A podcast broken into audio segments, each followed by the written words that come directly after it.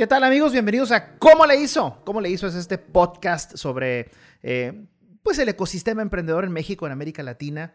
Eh, no pretendemos a lo mejor recetas secretas, o sí, a lo mejor alguna receta secreta por ahí y que ayude a las personas que están involucradas en desarrollar ecosistemas, pues que pongan en práctica aquello que están logrando otros, ¿no? Otros players, como le llamamos. Este podcast, como ya lo hemos dicho, es gracias al CDT, al Consejo de Desarrollo de Tijuana, una organización sin fines de lucro, empresarial, y eh, con apoyo también del FIDEM, es el Fideicomiso Empresarial de Baja California.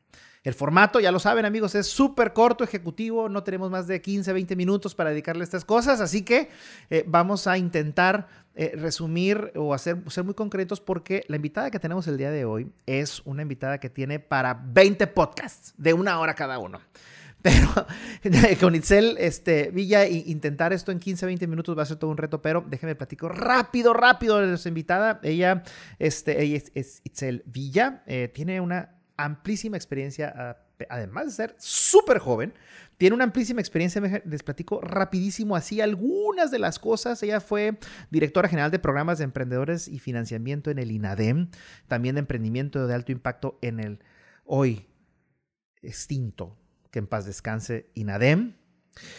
Ay, no hay, Itzel, no hay entrevista que tengamos con gente en otras partes de la región, de Centro y Sudamérica, donde no se lamenten también la muerte de nuestro INADEM. Pero bueno, ahorita platicamos de eso. También este, durante más de un año estuvo en el MIT Enterprise for Mexico. Ella fue la directora general y hoy está en Posible México, que es un súper proyecto alineado a esta cultura de emprendimiento que también nos va a platicar y es la coordinadora general. Así que, Itzel Villa, welcome, bienvenida.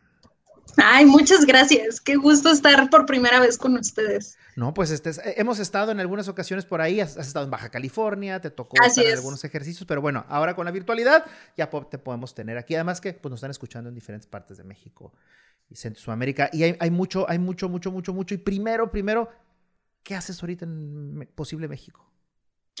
Uy, ¿qué no hago? bueno, sí. Este, pues mira, Posible es una iniciativa que nació hace ocho años eh, de la mano de Fundación Televisa y Nacional Monte de Piedad, que lo que busca, digo, y es, te va a sonar el objetivo súper similar a lo, que, a lo que hacen otros programas e incluso lo que hacemos en el INADEM, que era democratizar el emprendimiento de alto impacto, que con esto nos referimos a proporcionarle infraestructura que consiste en herramientas, vinculaciones, eh, capacitación a todos los emprendedores que tengan una idea de negocio en México, ¿no? Entonces, por un lado, aprovecha el alcance que tiene, pues, evidentemente, al pertenecer a una empresa de medios, ¿no? Digo, es fundación, pero pertenecemos a una empresa de medios.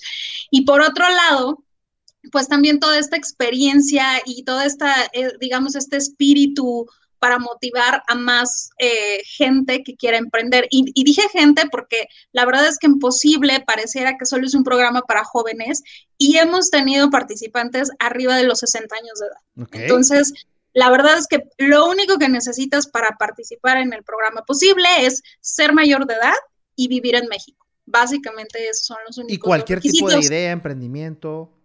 Mira, estamos enfocados en emprendimiento basado en innovación, pero esto no quiere decir que sea forzosamente un desarrollo tecnológico científico, ¿no? Sino que puede ser algo que estés haciendo distinto, a lo mejor en una, en una industria tradicional, pero que le estás metiendo, ya sabes, este plus diferente en el modelo, en el producto, y eres bienvenido a, a posible, ¿no? Sin ninguna restricción. Es un programa gratuito, además, entonces, bueno, pues ahí está para todos los emprendedores pues ahí está, es lo que hacen en Posible con esta, este, estos proyectos. Eh, vamos a dejar, por supuesto, la, información para que tengan acceso a ellos, los programas, sus convocatorias. Itzel, a ver, entrando ya en materia directa sobre el ecosistema emprendedor, a ver, platícanos tú, de manera así muy cortita, ¿tú cómo visualizas o cuál es tu diagnóstico actual del ecosistema emprendedor en México? Yo sé que es una pregunta amplísima, que, que, da para una tesis doctoral, pero ¿cuál es tu, tu, diagnóstico, tu visión de hoy, 2021, del ecosistema emprendedor en México? Mira, yo creo que ahorita el ecosistema, lo que, lo que sucedió, ahora sí que post INADEM, que, que, vamos, el INADEM no era el ecosistema, pero sí era un articulador bien importante. Entonces, eh, estuvimos como en una, en una etapa de transición y reacomodo. ¿Esto qué quiere decir? Pues a lo mejor los que en algún momento sí estaban en el ecosistema por moda, pues ya se fueron, ¿no? Los que verdaderamente estaban comprometidos con el objetivo de, apoyar al emprendedor hoy siguen y probablemente evolucionaron sus programas. Digo, en, en, Posible lo tuvimos que hacer y no, y no hablo estrictamente de que se desapareció el INADEM, sino precisamente por la pandemia, ¿no? Tuvimos que reajustar programas, reacomodarlos, este, buscar otros segmentos, buscar otras oportunidades, buscar a lo mejor sectores de emprendimiento en los que antes no nos habíamos metido, pero que ahora estamos porque pues puede ser que sea una buena alternativa para ellos. Entonces, yo creo que es una etapa como de nos estamos volviendo a reacomodar de quiénes son los que ya sabes, los que apoyan al emprendedor, quiénes son los que financian al emprendedor, quiénes son los que solamente hacen esta labor de cultura emprendedora, este, y digo, todos los ecosistemas evolucionan. Creo que sí se contrajo, o sea, sí fue un golpe fuerte cuando se cambia todo este tema de política pública. Sin embargo, bueno, pues es un tema de ahora tenemos más industrias del sector privado que se están sumando al ecosistema y creo que eso es una buena noticia. ¿no? Es, es a final de cuentas es una paradoja. Fíjate que yo he escuchado a gente que lamenta y lamentamos porque es lamentable lo que sucedió, ¿no? De matar a un instituto con mejores prácticas, reconocido a nivel internacional por lo que estaba haciendo y por los resultados resultados del INADEM, seguramente con muchos errores, como toda institución pública y que como toda institución humana. Pero eh, por otro lado, he escuchado también eh, posiciones bastante interesantes en donde dicen, bueno, si, si el emprendedor por naturaleza es aquel que se cae, aprende, se levanta, se seca las lágrimas y sigue, pues pasará lo mismo con el ecosistema. Y justamente lo estás diciendo tú. Es decir, este, eh, en, en tu tono de lo que dices, pues algo bueno sucedió de esto, o sea, se reacomodó. Y los que realmente querían entrarle, aquí están, le seguimos. Y aquellos que estaban en moda o porque vivían de eso, pues se fueron. Exactamente, o sea, yo creo que de todas las experiencias se tienen que aprender, ¿no? Evidentemente cuando me preguntan, oye, ¿no, no te dolió el trabajo? Te dije, claro que sí, porque era un esfuerzo que hizo un montón de gente. Y no solamente hablo de la gente que trabajamos ahí, el INADEM se construyó como resultado de un trabajo de más de 10 años de trabajar, ya sabes, primero enfocado en las pymes y luego en los, en los changarros y luego, ¿no? O sea, pero pero fue una política que fue evolucionando hasta resultar en el INADEM, que tenía fallas, claro que tenía fallas, o sea, era, era un, instrumento de primera vez, o sea, era un instituto que se acababa de crear y que pues evidentemente también tenía que evolucionar, ¿no? Entonces, pues para mí es, sí, claro, me dolió, era mi trabajo y era el esfuerzo de mucha gente y mucha gente participó en la construcción del INADEM. Sin embargo, pues ahora sí que de lo que sucede hay que aprender y hay que sacar lo positivo. Y bueno, ¿qué, ¿cuáles fueron estos grandes aprendizajes? Y algo que dijiste bien importante, ¿y qué retos tenemos ahora nosotros como ecosistema para mantenernos? Algo que creo que pasó es que si hubiera a lo mejor se, se hubiera contraído el ecosistema de esta forma hace 10 años, pues a lo mejor no nos agarra tan bien parados, ¿no? Porque el ecosistema no tenía los pilares que hoy tiene, ¿no? Hoy tenemos fondos de inversión que siguen operando, hoy tenemos universidades que están comprometidas con el tema y que ya forman el emprendimiento parte de su, de su formación. Entonces, tampoco es que nos haya agarrado de, en mal momento y ya, ya, desapareció el ecosistema, ¿no? Creo que pues ya tenía unas bases para que pues entre todos pudiéramos seguirlo operando. Todo ecosistema, tú sabes, y los que nos están escuchando lo saben perfectamente, todo ecosistema de emprendimiento tiene, pues, este, algunos eh, lo, lo, dividen en cinco áreas, seis áreas, siete áreas, diferentes sectores, ¿no? Quisiera yo abordar contigo cuatro de ellas de manera bien concreta y escucharte cómo lo ves ahorita y eh, inmediatamente después sería, bueno, ¿y qué retos y oportunidades ves ahí? Mm, tocaremos brevemente cómo, cómo sientes tú el mercado, el ambiente y los ánimos y la infraestructura de los fondos y del dinero para emprender. Por otro lado, la, infraestructura que existe eh, con incubadoras y aceleradoras o programas de emprendimiento como el que estás tú. Después, otro que sería el sector educativo, ¿cómo lo ves? ¿Cómo ves a las universidades públicas o privadas en esto? Y por último, eh, y no tiene que ver que estamos en tiempos electorales, el gobierno, ¿cómo lo verías? ¿no? Entonces, empecemos con el primero. ¿Cómo ves esta estructura, este andamiaje de fondos, este ánimo de dinero? ¿Hay dinero? ¿No hay dinero en México? ¿Cómo ves tú desde la óptica nacional al, ecosistema de los fondos eh, de capital y de inversión? Yo, y siempre lo he dicho, yo creo que dinero sí hay. O sea, dinero siempre ha habido, ¿no? La, la forma de cómo se ha organizado y cómo se ha estructurado es distinta, pero dinero creo que sí hay. Eh, lo, volvemos al punto, los fondos que desde un principio estaban comprometidos y que siempre tuvieron esta visión de impulsar a las empresas a través del fondeo, siguen estando y van por su segundo o por su tercer fondo. Entonces, eso creo que es muy buena idea. Algo que creo que sí se perdió, y, esto a lo mejor no, no necesariamente tiene que ver con, con, con, la desaparición del INADEM o con el cambio en el ecosistema, eh, sino más bien a lo mejor quizás con la pandemia, esto, la visibilidad del trabajo de los fondos, ¿no? Eh, por ejemplo, con, en el caso de Amexcap, pues hacen un evento y, entonces se da visibilidad, pero además, este evento también servía para que los emprendedores se enteraran de que existía la Amexcap y existían los fondos de inversión y cómo se manejaba la inversión y quizás ahora, al ser un evento en línea, pues no tuvo creo que tanta repercusión como en otros foros se había tenido, claro. ¿no? Y, y, así con otras fuentes de financiamiento, o sea, incluso hasta llegar, por ejemplo, a lo que hace Viva, que uh -huh. me parece una labor bien importante que está haciendo María. Entonces, eh, creo que eso fue un poco lo que se perdió en el caso de los fondos, la visibilidad. Digo, si nos llega la noticia, ya sabes, ¿no? De, de que, de que este Vips o, o Kavak o no, sí. pero ¿Qué pasa con las que están en un segmentito más abajo, uh -huh. ¿no? De las que están fondeando los fondos mexicanos. Como que creo que eso todavía no, ya, ya no lo tenemos tan claro eh, del lado del ecosistema, ¿no? Fíjate qué interesante, si dinero hay, visibilidad pudiera ser uno de los principales retos. Coincido contigo, ¿eh? A veces no sabemos que hay un fondo aquí, que una empresa destinó a lo mejor de las utilidades del último año X millones de pesos para invertir y apoyar y no lo sabemos. Eh, creo que hay un reto ahí, coincido contigo. Me voy al segundo sector, este, en cuanto a, las, a, la, a la infraestructura y el andamiaje de soporte, es decir, incubadoras, aceleradoras, programas uh -huh. de apoyo, de incentivo y de, y de, de animar al, al espíritu emprendedor. ¿Cómo los ves en México? Mira, creo que ahí es donde hubo una, una mucho mayor merma. De acuerdo. Eh, sí había muchas organizaciones que dependían de los recursos del INADEM. Y ojo, no quiere decir que estuvieran mal, porque una, una incubadora per se no, no es rentable por sí misma porque su objetivo es, es un poco más orientado al cómo impulso y cómo impacto. Nosotros somos una fundación.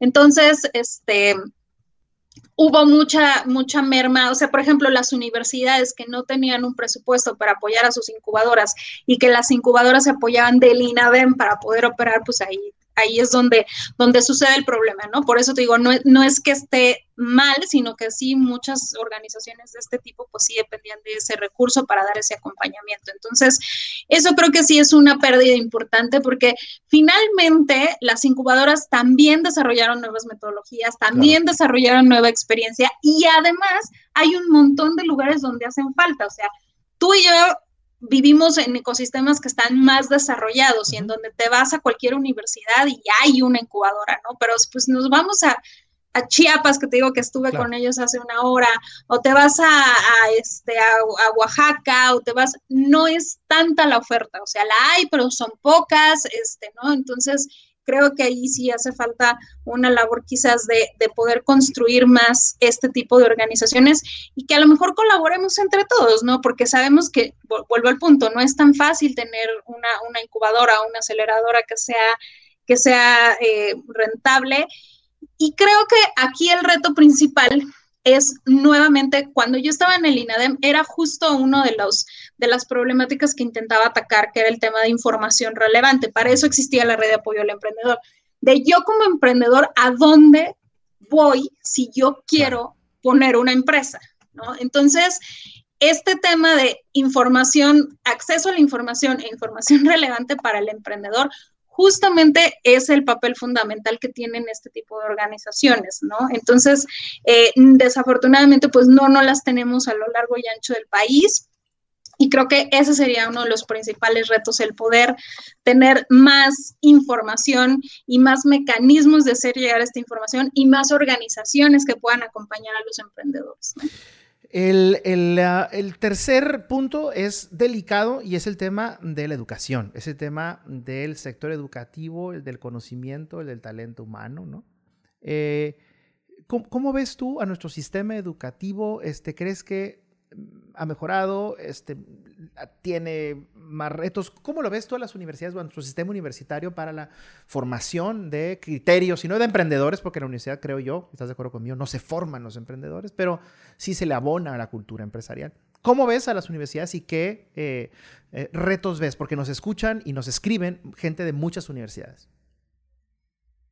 Híjole, eh, sabes que con las universidades también pasa un poco lo que pasa con los emprendedores, que tienen un acceso desigual a herramientas y metodologías. Entonces, por ejemplo, hay universidades que tienen toda una infraestructura para apoyar a sus docentes y para apoyar a, que los, los, alumnos tengan bases de emprendimiento como el TEC de Monterrey o la UNAM. Y tenemos a la universidad estatal en tal estado que pues no, o sea, sí tiene, pero no se termina de conectar con todo el ecosistema o no lo hay también, ¿no? Entonces, creo que sí hay un reto de poderles llevar a estas, no a las grandes, que lo tienen muy bien armado y lo tienen probado y llevan años haciéndolo, sino en un siguiente nivel de universidades que no están tan conectadas con estas herramientas, que no están eh, digamos que no tienen también tanto el acceso. De hecho, una de las cosas que identificamos en Posible fue esa, justamente, el cómo dotas a los docentes. Hicimos un curso abierto en línea, gratuito, que está en la plataforma de México X, para la enseñanza del emprendimiento de alto impacto. ¿no? Sea, para que los docentes tengan oportunidad de tener herramientas. O sea, básicamente es eso, y que las puedan utilizar en clase y que tengan ejercicios y que tengan manera de ellos poder incentivar a sus alumnos. Los docentes son los influencers de todas nuestras generaciones. Entonces, son el, el, digamos, el medio perfecto para ayudarles a llegar a hacer esta información. ¿no? Entonces, creo que la educación tiene retos complejísimos, o sea, lo estamos viendo ahora que todo se fue a casa y todo se fue en línea, el, cómo verdaderamente logras que el, que el, niño, desde el niño, aprenda y de cómo transfieren los conocimientos y de, y de esta parte que se quedó sin, sin convivir con los compañeros, que eso creo que también es una fuente de desarrollo de habilidades. Entonces, tiene los retos muy, muy complejos, y bueno, pues, hablando, te digo, específicamente de la parte de emprendimiento, creo que hay, hay un nivel de universidades donde no, la conexión no funciona de manera perfecta. ¿no?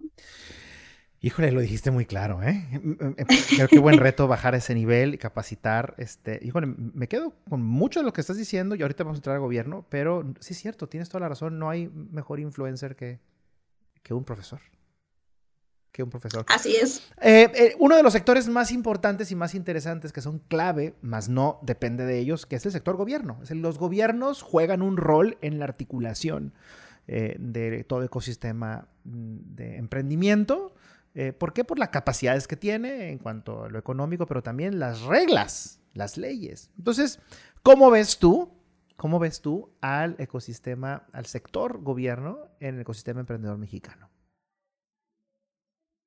Pues mira, eh, una vez justo me preguntaron, oye, ¿qué piensas ahora? Que, bueno, le dije, cada gobierno llega con ciertos objetivos y desarrolla instrumentos y programas acordes a cumplir esos objetivos, ¿no? Me parece, y siendo muy respetuosa con, la política que hay ahora, creo que hay segmentos que hace falta incorporar, ¿no? Porque, digamos, hay muchos tipos de empresas, hay muchos tipos de sectores y, es el cómo, cómo ayudas en la medida necesaria a esos sectores y con el instrumento necesario. No es fácil, por eso, por eso incluso antes dije que el INADEM tenía muchas áreas de oportunidad, claro, porque eh, eh, el tema del sector empresarial en México es bien complejo porque tienes a las chiquitas, pero resulta que las chiquitas tienen este problema, pero también tienen este otro, y entonces tienes a las pequeñas, y así te vas, ¿no? Hasta llegar a las grandes que también.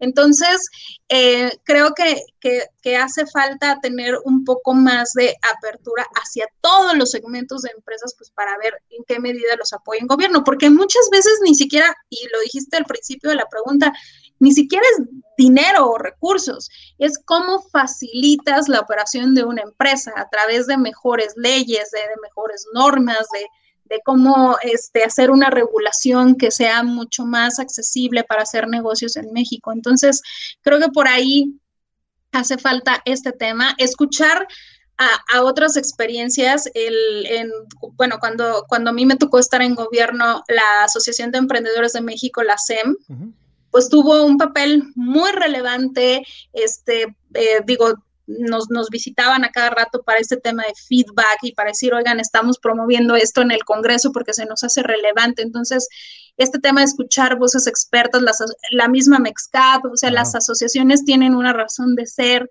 y han trabajado por muchos años en ciertos temas eh, que creo que pueden ser muy buenos trabajar en conjunto con el gobierno, ¿no? Porque pues el gobierno es el que, como tú dices, el que puede ayudar muchas veces a destrabar ciertos sectores o, o, o este o incentivar la creación de ciertas industrias. Un ejemplo clarísimo fue el tema de la ley fintech. Voy a terminar porque los tiempos es nuestro peor enemigo. Vamos a terminar con esta pregunta que seguramente te la han hecho. A ver, hay gente que nos están escuchando, te decía que están haciendo cosas o quieren hacer cosas, quieren despertar a su ecosistema de emprendimiento en su estado o en su ciudad, en cualquier parte de América Latina que nos escuchen. ¿Algunas sencillas recomendaciones para animarlos a continuar? Claro que sí. Conéctense.